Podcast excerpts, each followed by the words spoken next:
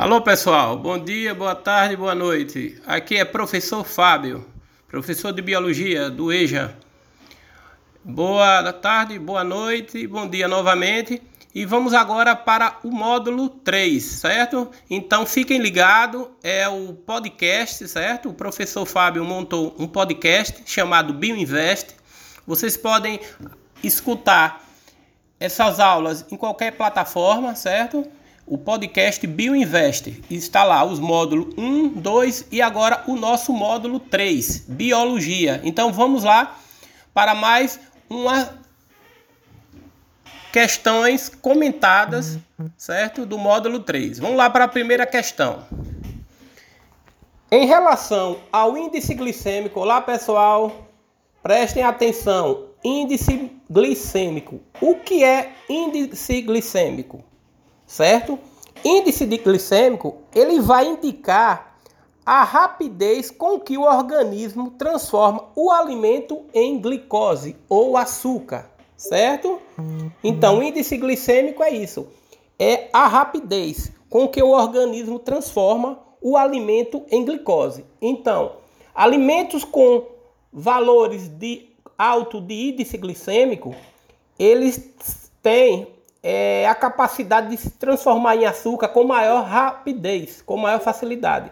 Então, numa dieta, se você quer emagrecer, se você é gordinho, cheinho, da cintura roliça, você tem que procurar pesquisar alimentos com baixo índice glicêmico, certo? Então, uma dica que eu dou para vocês, para vocês pesquisarem e quando nós voltarmos, certo?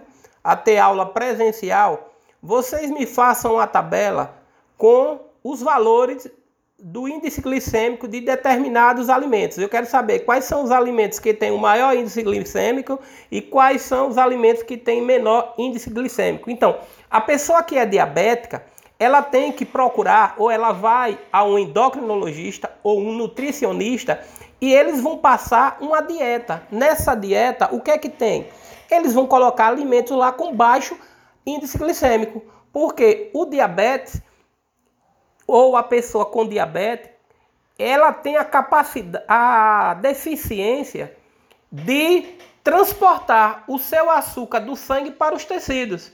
Então, um alimento que se transforma rápido em açúcar, o organismo do diabético não vai ter essa capacidade de levar esse alimento do sangue para o açúcar para o tecido, desculpe.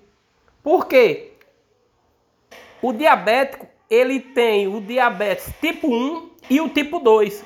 O diabético tipo 1 é aquele que não produz insulina. Porque a insulina é um hormônio produzido pelo pâncreas que tem a capacidade de captar a glicose no sangue para levar para os tecidos. Já o diabético tipo 2, ele produz insulina, só que ele produz insulina in, ineficiente, insuficiente, perdão, insuficiente.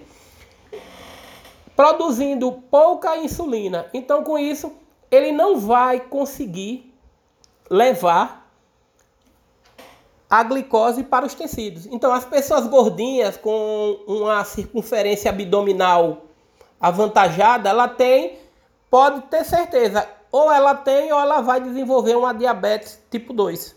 Porque a região abdominal cheia de gordura, certo?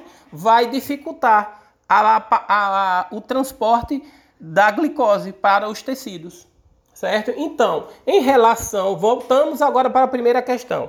Em relação ao índice glicêmico, qual alimento devemos consumir mais? Sucos? Não, o suco ele tem açúcar, certo? Da própria fruta, que é a frutose que é um tipo de açúcar. O macarrão, o macarrão é feito o quê? De farinha, certo?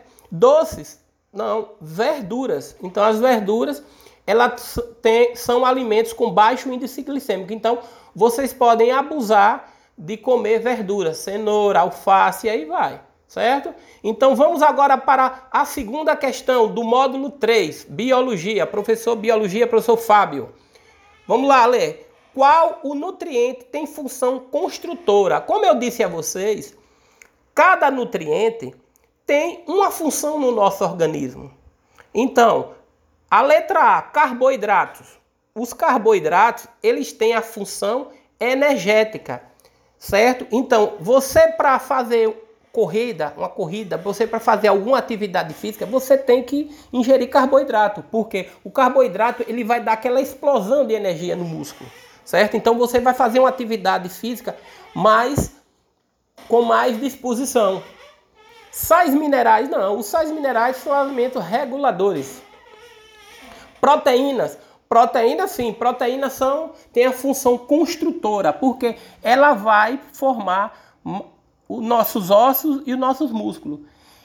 No, em nosso corpo, em todo em todo nosso corpo existem proteínas no cabelo, na unha, na pele, no tecido, em tudo tem, nos dentes, proteína. Então, a proteína ela tem função construtora, certo? E agora vamos para a terceira questão. Qual é a principal, da, principal função das vitaminas e dos sais minerais? Energética não. Quem tem função energética é os carboidratos. Reguladora, sim. Tanto as vitaminas como os sais minerais, ela tem função reguladora. E uma observação sobre as vitaminas.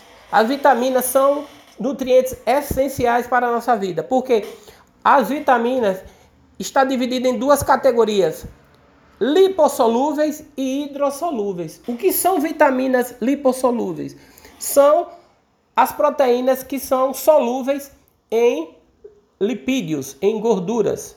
Já as vitaminas hidrossolúveis são, organi são proteínas solúveis em água, em líquido, certo?